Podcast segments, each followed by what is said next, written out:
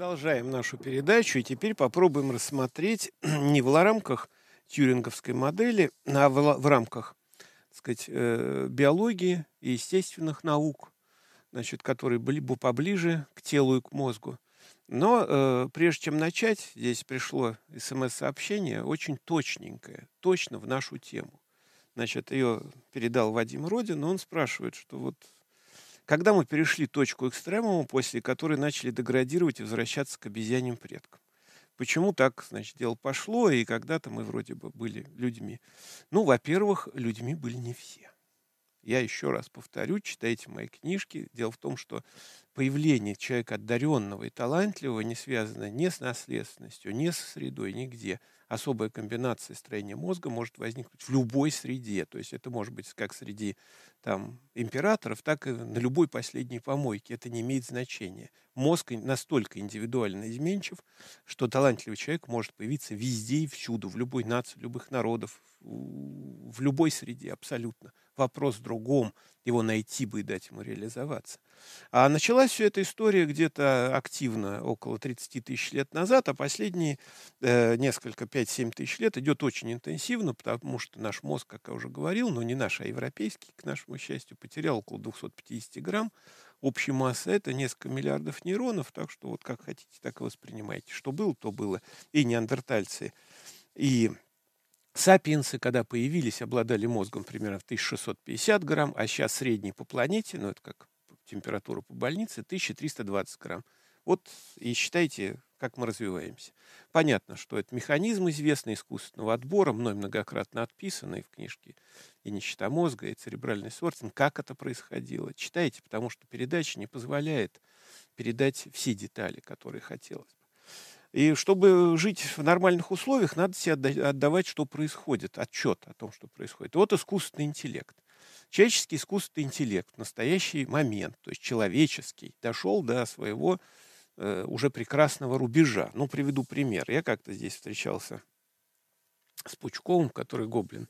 Там мне нужно было минок препарировать. И мы с ним обсуждали некоторые вопросы, в том числе там приводил всякие примеры, эксперименты научные, связанные с головастиками. Там у них тироксин, если добавляешь в воду, что известно с начала 20 века, как только тироксин открыли, выделили щитовидные железы, они начинают быстро расти, у них уменьшается хвост, э, значит, вырастают лапы, они быстро проходят метаморфоз, там, в два раза быстрее. Это давно известный эксперимент. Значит, вот эти вот э, люди, которые, значит, уже имеют искусственный интеллект, построенный на айпадах, кстати говоря, можно даже им придумать название. То есть, поскольку мы гоминиды, а вот вместо интеллекта iPad или iPhone, ну и замечательно, значит, такие гомопады. Вот, значит, эти самые гомопады, значит, тут же решили уесть э, проклятого профессора, то есть меня.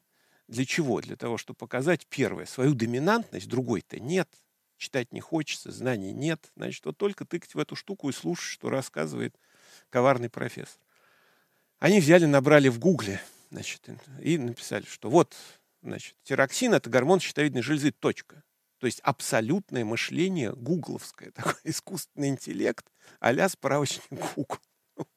Другой клоун, значит. Э, я рассказывал здесь как-то о том, что суточный ритм меняется из-за того, что значит, Земля вращается вокруг Солнца, еще вокруг своей оси и так далее. Там много наклона меняются. Но э, человек этот сделал замечание, как же Земля вокруг Солнца, а как же он не сказал-то про оси. То есть это опять гугловское мышление. То есть точный вопрос, абсолютно точный ответ. А то, что он в школе не учился, астрономии не знает, а то, что я не должен ликвидировать его глубочайшее незнание ничего, кроме типа вопрос-ответ, он это уже воспринимает как глубочайшую ошибку. Ну вот такими клоунами наполнен у нас человечество сейчас очень активно, и это очень хорошо. С эволюционной точки зрения такая система управления идеальна, потому что люди не обладают способностью вообще ничего понимать.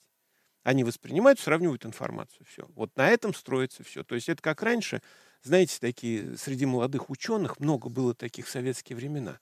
Он в одном месте пришел, поговорил о чем-то, послушал, а потом прибежал в другое место, это рассказал. Смотришь, за умного сошел. Таких вот ослов я встречал в своей жизни тысячами. Тут сейчас то же самое, только через iPad. Но здесь лучше, потому что здесь контроль центральный, и э, глупость можно человеческую сохранять нетленной и использовать как хочется. Чем же мозг-то отличается на самом деле от мозга? Ну, во-первых, компьютер это все-таки вычисляемая система, которая работает на двух вещах: на памяти и быстродействии, сравнении результатов. То есть алгоритмы сравнения зависят от математиков, и чем талантливее математик, тем лучше. Чем объем памяти больше, тем лучше. Чем быстродействие лучше, да. Современная архитектура компьютеров довольно убогая, поэтому при гигантских скоростях и гигантских, гигантской памяти это примитив страшенный. Я застал еще те времена, когда, знаете, так компьютер занимал стенку в 25 метров, он назывался «Стрела». Такие ящики типа гардеробов стояли сверху с вентиляторами, а там открываешь створочки, и внутри лампы такие светящиеся. Это были ламповые компьютеры. И была даже, так сказать, экстремальная починка в рабочем состоянии. Для этого такие щипцы деревянные выдавались к этому компьютеру. И ты, значит, когда там лампа перегорала, ты брал этими щипцами лампу, выдергивал, потому что горячая была, а холодную этими щипцами тоже запихивал. Прекрасная вещь. Вот с того момента среди физиков, арифметиков, которые почему-то себя город называют математиками, Появилась масса людей, которые решили, ну, если они умеют брать интеграл, кстати, интеграл берется полярным планиметром Аббе с двумя палочками и одним колесиком. Так, для справки. Ну, вот, не только калькулятор. Э, что они умеют брать. Тут в мозге-то, господи боже мой, они разберутся в два счета. И вот, значит, 60-х годов искусственные книги об искусственном интеллекте покрыли метровым слоем всю нашу планету. Если сейчас читать эти глупости, то вы поразитесь. Возьмите советскую книжку, какую-нибудь фантастическую 60-х годов, будете кататься со смеху. Там все те же слова, которые сейчас произносят выдающиеся американские авантюристы – там, типа Илона Маска и прочее, то в слово в слово. То есть его еще в проекте не было, а уже об этом писали, уже и на этом зарабатывали.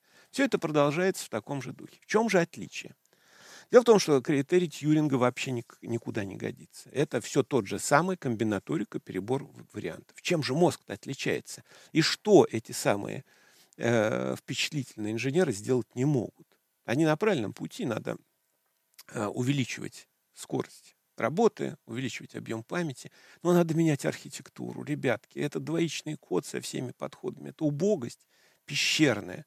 Большая вычислительная машина, которая стояла в Академии наук, когда инженеры плакали, когда ее разбирали, у нее архитектура была в 20 раз лучше, чем у современных вот этих э, послед, последователей Писюков, и там, а про Apple вообще не говорю. Ну вот, а если говорить о искусственном интеллекте, то человеческий мозг обладает одной особенностью. Э, он может создавать то новое, чего не было в природе и обществе. Вот никакой компьютер этого создавать не может. То есть у нас не искусственный интеллект, а искусственное справочное на самом деле, которое, да, в четком алгоритме, значит, увидел за 150 километров вражеский корабль, ракета рассчитала маршрут, учла помехи, взлетела и воткнулась. Все. Прекрасно. В этом плане все чудесно. Может работать быстрее, конечно, поставил вместо двух глаз человеческих там 20 датчиков, которые будут распознавать тот же самый танк. Но он будет стрелять во все стороны, будет отлично. Путь, путь, прекрасно, все, да. Насыщая современной электронной техникой старое железо, можно добиться гигантских успехов. А вот новое создать будет тяжеловато, потому что нужна база, нужны люди, нужна наука, а ее-то как раз у нас и почти нет. Но самое главное свойство мозга, то, которое очень трудно промоделировать. Дело в том, что нейроны, а только в Корее, как я вам говорил, у нас от 11 до 19 миллиардов, постоянно физически, здесь очень важно, физически образуют и рвут связи. То есть это что значит? Это значит, что у нас синапсы, там, например, 100 тысяч синапсов минимум у нейрона, он три связи разорвал, то есть физически разрушил, разобрал их. И три в новом месте образовал. Причем это очень специфический процесс, его нельзя запрограммировать. Отсюда возникают случайные связи, отсюда возникают озарения, инсайты, когда вдруг человека, вдруг он понимает, как связать события и явления, которые до него никто не додумался связать. Это компьютер не может. Программисты сейчас тут же станут в третью позицию балетную и скажут, ну, мы сейчас запрограммируем это и все. Не запрограммируйте, ребята. Надо, еще раз повторюсь, надо внутри процессоров, которых должно быть минимум там 11 миллиардов сажать по китайцу паяльник. Нужно физически менять ситуацию для того, чтобы создать чего-то новое. То есть новое создается не с помощью использования уже готового алгоритма. Постарайтесь это как напрячь свой мозг и понять. А благодаря физическому переустройству мозга, то есть там создается структурно новая система, которую вы промоделировать не можете. Ну вот, и там нету никаких целочисленных явлений, о чем он говорил, поэтому смиритесь. И каждый синапс, который вы пытаетесь имитировать какими-то убогими способами, на одной из передач я это рассказывал, не будет работать ни один. Почему? Потому что через один синапс может происходить, проходить там два с половиной десятка медиаторов, да еще в разных комбинациях. Переменные А из Н пока. Напрягитесь, вспомните школьный курс. И поймете, что этот сигнал может быть таким, что вы никогда в жизни его даже запрограммируете для одного синапса не сможете. Мало того, что при этом эти синапсы находятся рядом, один в одну сторону мембраны одного нейрона, а другой в другую, передает сигнал параллельно. Это называется рецепрокный синапс. Причем сигнал туда и сюда проходит. Ну и чего? Как ваша ноль единичка здесь будет работать? Смешно это все, конечно. Конечно, здесь есть непреодолимые, принципиально непреодолимые препятствия, которые еще долгое время не позволят компьютерам создавать то принципиальное новое, что может человеческий мозг делать в природе и в обществе. Об этом надо помнить. Поэтому искусственный интеллект на сегодняшний день – это не только подъем э, вычислительной мощности машин, разработка прекрасных алгоритмов. Я сам пользуюсь. Ничего ты не скажешь. Замечательные вещи достигаются. Но и интенсивное э, опускание человеческого интеллекта на уровень машин. То есть искусственный интеллект человека появился намного быстрее и намного в больших масштабах, чем искусственный машинный интеллект. Поэтому это такая встречное, встречное движение, то есть усложнение машины, упрощение мышления человека, которое подменяется некоторой имитацией. А поскольку обезьяны, как вы знаете, они любители всяких имитаций, и если можно не работать, то человеческий мозг не будет работать, заставить его очень сложно, ну, за исключением шизофрении, конечно когда он сам там спонтанно. Поэтому при первой возможности мозг пытается имитировать свою работу и ни в коем случае не напрягаться реально. Поэтому да, в этом плане у нас общее единство с компьютерами, а уж э, э, искусственность нашего интеллекта, она всем, я надеюсь, теперь станет понятна.